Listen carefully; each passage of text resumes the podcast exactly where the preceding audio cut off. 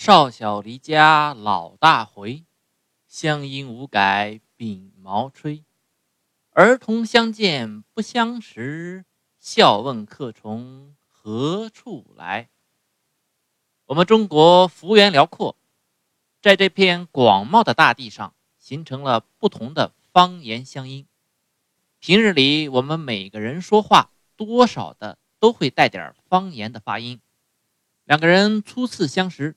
互相一打招呼，一听口音，就大概能判断出，哎，是哪里人。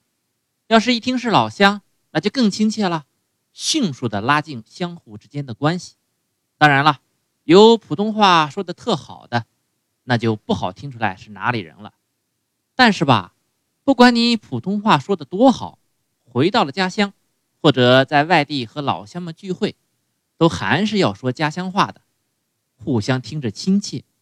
远在异地他乡，老乡们互相家乡话一说，心里那种远在异地的孤寂感立马消失，心里暖暖的。但是吧，也不是所有人都这样，有这么两种人啊，就不怎么说家乡话。一种是故意的，一种是没办法的。怎么说呢？咱们先说这头一种故意的。我个人来讲，我是挺讨厌头一种人的。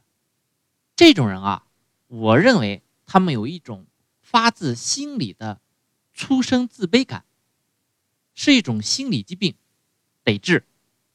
他们这号人啊，小时候在家里长大，也没出过什么远门，基本上就是在家门口活动。长大以后，一旦去了外地，了不得了。这外地啊。啥都是好的，家乡里啥都是烂的，打心眼里看不起自己出生的地方。回了老家也不说老家话了，一口普通话，以示自己和家乡土包子们的区别。自认去过外地了，见过世面了，比家乡的土包子们要高人一等了。但是吧，他们说的这个普通话也说不好，外地人听他们说的是方言。老家人听他们说的是普通话，这谁家要是出这么一主，那是很招人嫌的，太讨厌了。有朋友就说了，那这样的人要是出一趟国会咋样啊？咋样？那就更了不得了，中国话都得不会说了。当然了，他那外国话呀，说的也不咋地，基本上是中国人听不懂，外国人啊也听不懂。但是吧，他们不感觉啊，洋洋自得。说起话来，要是不加上几个外国单词，那都不会说话了。呃，外国人放个屁都是香的，呃，中国人的香油那都是臭的。你说这样的人讨厌不？相对于这种人，这第二种人啊，没办法的这种，我觉得完全可以接受。而且这种人啊，还有那么点儿可爱，有点好玩儿。哎，又有朋友要问了，那为啥这么说呢？我呀。专门研究过这种人出现这种情况的原因，我分析啊，这样的人是属于一种语言功能障碍。怎么说呢？咱们一般人说话的时候，普通话可以和方言无缝衔接，随意切换。这边和朋友说一句普通话，哎，这边转过头来和老乡来一句方言，绝对不会搞乱。可是啊，有语言功能障碍的人，他就不这样了。他们说话呀，需要环境，环境里人们都说的是什么话，他们就跟着说什么话。比如说吧，他本身是河北人，天天的和一堆四川人在一起待着，过上这么两三天，他就可以说一口流利的川普了。他们这样的人，你永远不能从口音上分辨他是哪里人，因为他的口音啊。是随着这个周围的人变化而变化的，那这样的人真的有吗？真的有，还不少。我们村啊就有这么一位，打小也没出过什么门，长大了考学出来上大学了，出问题了，怎么了呢？到了大学啊，一般都有同乡会，就是来自同一个地方的同学互相帮助的一种自发组织。老乡们聚在一起，自然是要说老家话了。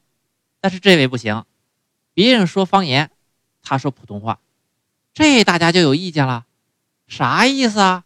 我们都说方言，就你说普通话，就显摆你会说啊？其实他也不是故意的，但是呢，就是说不出来，心里急也没办法呀。这在学校啊还好说，好歹大环境都是说普通话的，赶上放假回了家，就更麻烦了。这村里边，你要是说普通话，大家对你意见就更大了。赶上这有辈分的老爷子老太太，那更了不得，非得揍你不可。这家里人就跟着着急啊，咋办呢？这位同学没办法呀，就躲在家里啊，不出门，不敢见人。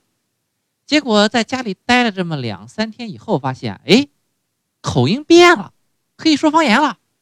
这一家人高兴啊，这下不怕乡亲们笑话了。一家人一商量，就定下了个规矩，以后放假回来。先在家里边躲两天，口音变了再出门。开始两年吧还好，没出什么问题。赶上大四那年寒假，出问题了。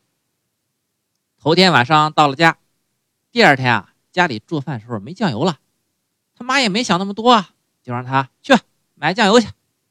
他这一出门，正好碰上了本家的三爷爷。老爷子一看见他，挺高兴啊，张嘴就问。三儿，他小名叫三儿。三儿，啥时候回来的？他一看见三爷爷也挺高兴啊。